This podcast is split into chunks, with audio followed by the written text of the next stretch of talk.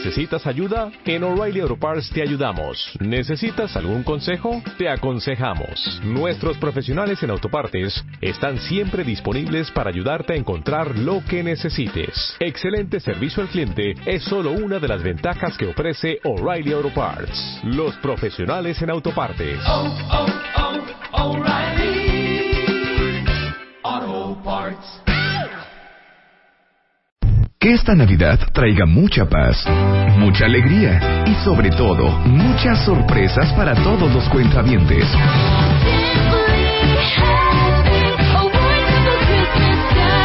Por un mundo de cuentavientes felices, Marta de Baile y W Radio te desean una feliz Navidad. Pues sí, hoy es cumpleaños de Diana Buentiempo, mejor conocida en Twitter como arroba silbando mambo por si la quieren felicitar. Pero me da mucha pena decirles que hoy no es cumpleaños de la Virgen de Guadalupe. No. Daniel, ¿miento o no miento? No, estás en lo correctísimo. Hablaste con la boca llena, Rosa. Bueno, Daniel eh, Muñoz es un extraordinario periodista e investigador, experto en temas religiosos, y me atrevo a decir, experto en el tema de la Virgen de Guadalupe. Y sí, no me importa de qué religión sean ustedes cuentavientes, si son ateos, cienciólogos, budistas, judíos, cristianos, católicos, ¿qué tal? Adventistas, baptistas, de testigo- testigos de Jehová, shintoístas, ¿cuál otro nos falta? Ah, si son musulmanes, si siguen el Corán, la Torá, no nos importa. Hoy esto es un tema más que nada cultural, educativo. Hoy el 12 de diciembre no es el cumpleaños de la Virgen. Daniel, el micrófono es tuyo. Gracias, qué gusto de, de poder estar aquí contigo. Sí, efectivamente, la Virgen de Guadalupe, que el día de hoy está en todos los monitores de televisión de todo México, en definitiva, tiene que reconocérsele no como una dama que el día de hoy nace a la escena pública religiosa de México, sino sorpresa, el 9 de diciembre.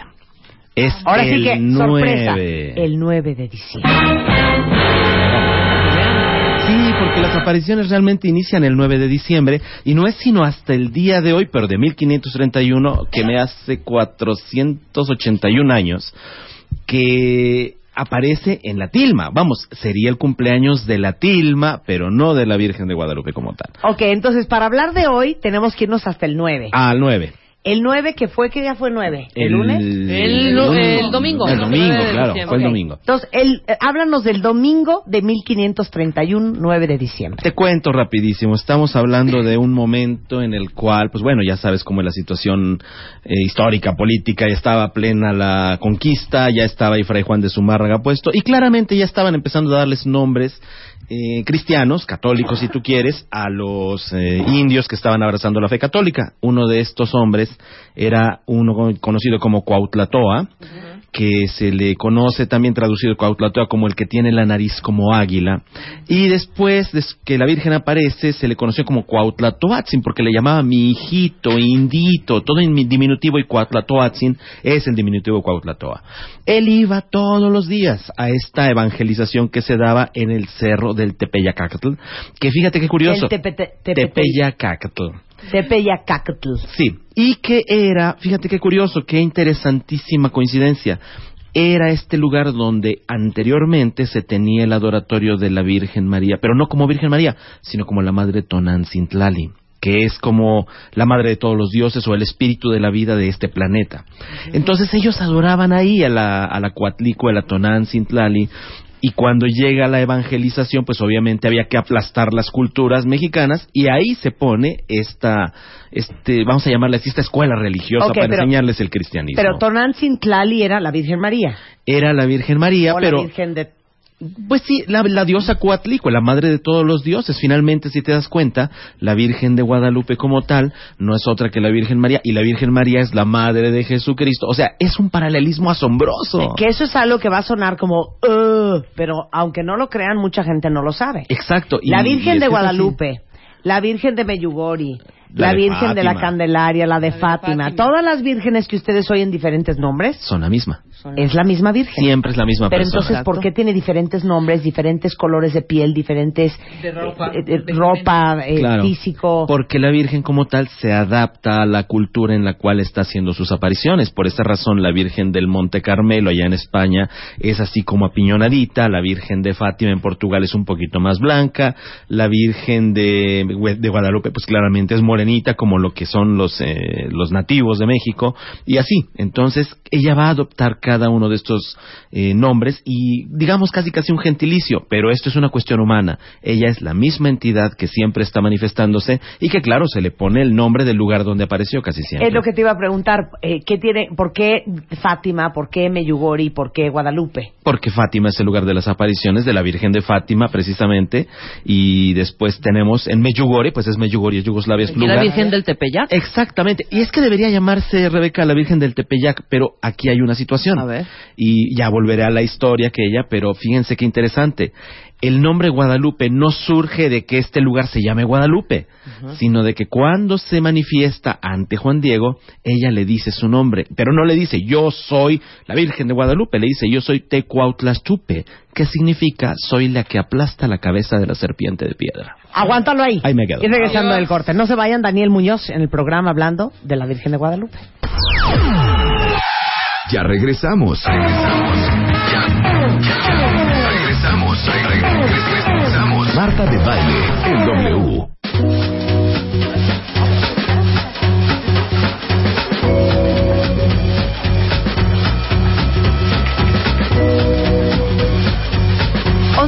Seis de la mañana en W Radio y está con nosotros Daniel Muñoz, investigador y periodista, experto en temas de la Virgen de Guadalupe y estamos hablando hoy, que es 12 de de lo que sucedió hace, ya hicimos la suma, 481 años. 481 años. En, en 1531, antes de irnos a corte, hablabas de la tilma, que es impresionante y científicamente es imposible de explicar. Es imposible.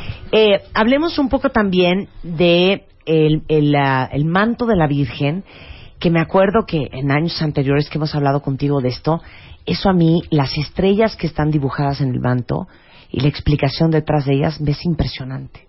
Es muy impresionante, a mí también me impresiona. Y más porque cada año que pasa hay nuevos descubrimientos.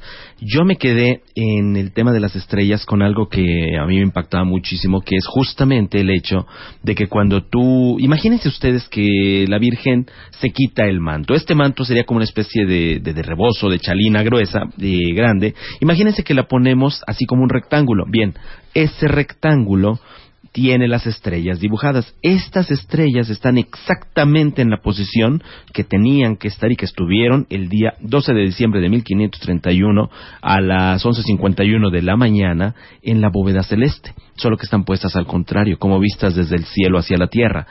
Y esto lo descubrió no alguien que empezó a ver ni nada, sino como yo lo decía, el Instituto de Astronomía de la Universidad Nacional Autónoma de México en 1978.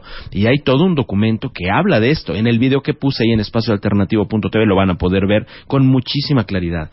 Podemos ver la constelación de Butes, que es lo del boyero, el Can Mayor, podemos ver las estrellas de Vega, la corona boreal la tenemos justamente en la cabeza de la Virgen de Guadalupe, tenemos eh, el boyero, la osa mayor, la osa menor, el can mayor. O sea, es asombroso que todo esté en su lugar y que coincida además coincide con ciertos perfecto. puntos, además con puntos muy importantes de las otras partes, no del manto, sino de la vestimenta de la Virgen. Porque no solo está el manto con las estrellas, que es asombroso y fascinante, sino, por ejemplo, en el vestido de la Virgen, que es una mujer que está embarazada y que este moño negro que trae debajo de las manos significa para los mexicas, estoy embarazada, Ajá. cuídame.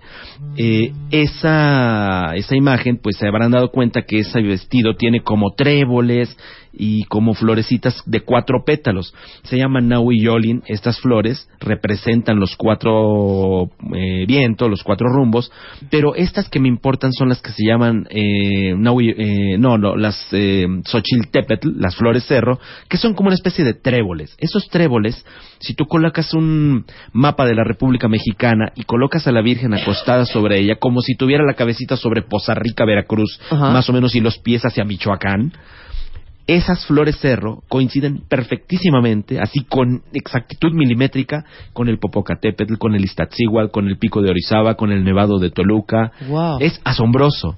Y todavía si la pones, porque eso yo no lo sabía, esto lo, lo acaban de descubrir apenas hace un par de años, si tú pones un mapamundi de todos los continentes, la Virgen también cae perfectamente todos sus puntos importantes sobre los puntos en los cuales en diferentes lugares del mundo hay, eh, por ejemplo, el Monte Everest, eh, por ejemplo, las ruinas de Stonehenge allá en Inglaterra, todo este tipo de cuestiones tan megalíticas, tan arqueológicas, coinciden perfectísimamente.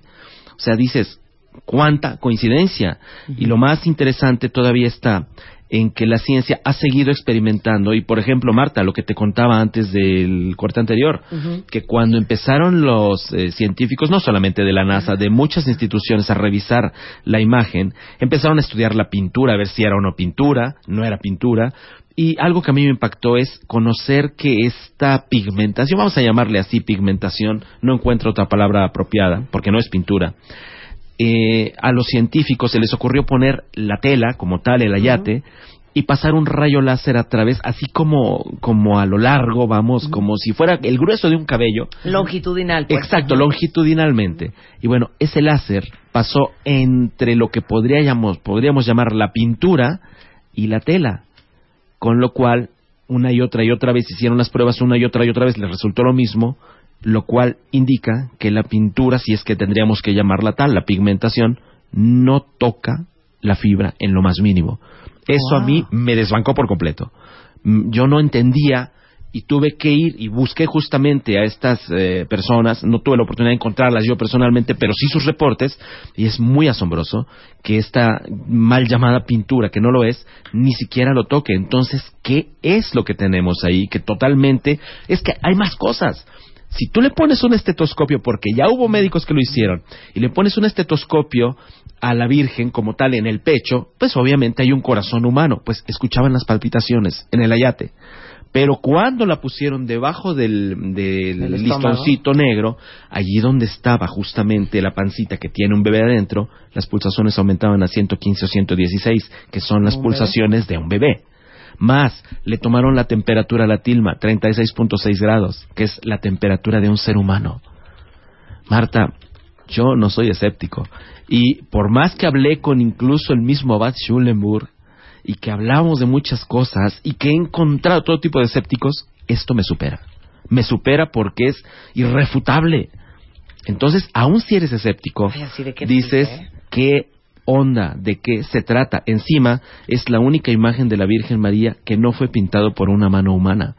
En todo el planeta no hay una sola imagen de la Virgen que haya sido hecha como la imagen de la Virgen de Guadalupe. A ver, para todos los que nos están escuchando y siguiendo en Twitter o en- por mail, ¿ustedes qué explicación creen que tiene esa tilma? ¿Se han puesto a pensar? Es impresionante. ¿Creen que sí es una impresión de la Virgen? ¿Creen que hubo mano negra?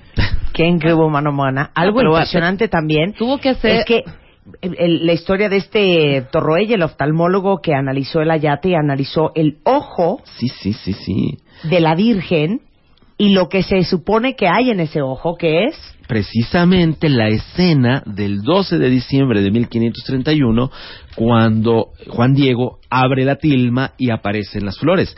¿Qué es lo que se ve ahí precisamente en el ojo? Lo que es sorprendente es que estamos hablando, ya les decía, el ojo completo como tal debe ser dos centímetros, pero las figuras son de menos de un milímetro, son de nada, y hay 14 figuras, y es que es muy sorprendente, y aquí tengo que darle el gran crédito al queridísimo amigo José Astetonsman, peruano, que tuvo la oportunidad de meter todo su dinero y toda su vida esto para encontrar la figura de Juan Diego, la de Fray Juan de Zumárraga, la del obis, la del asistente del obispo, la de la esclava negra que tenía, la del hijo que traía colgado con un rebozo en la espalda, la del mismo Juan Diego observando la escena, como si ella hubiera sido testigo, pero se hubiera quedado grabado en sus retinas. Y ven ustedes la imagen de la Virgen que está como inclinadita, no es así como una imagen derechita, está inclinada porque está como rezando. Bueno, hay una inclinación que obviamente da una deformación en cualquier ojo humano de esta figura que está reflejada con la del otro ojo. Pues aparece también en la tilma, como si fuera un ser vivo contemplando la escena de las rosas del milagro.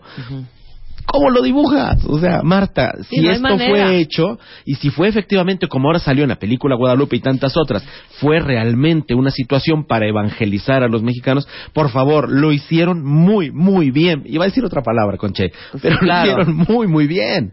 O sea, No, maravillosamente. y no una sola persona. O sea, debieron haber estado involucrados astrólogos, no sé. Sí, de todo no sé. tipo, de todo tipo, geógrafos, médicos. Geo- exacto. Eh, vamos, o sea, es mucho, es mucho. ¿Qué tengo Dani. que concluir? Esa imagen es real. Esa imagen es real. Pues sí, ¿qué debo decir? Y hoy no es el cumpleaños de la Virgen. Y hoy no es el cumpleaños de la Virgen. Ya tiene tres años, tres, tres días de vida, 481 días, eh, años y tres días de vida, así que pues, si la celebran, celebren a la Yate, que este sí que cumpleaños hoy. Pero la Virgen, la Virgen lleva tres A días mí ya. me dejan a Tecuautlachupe en paz. Sí, señor.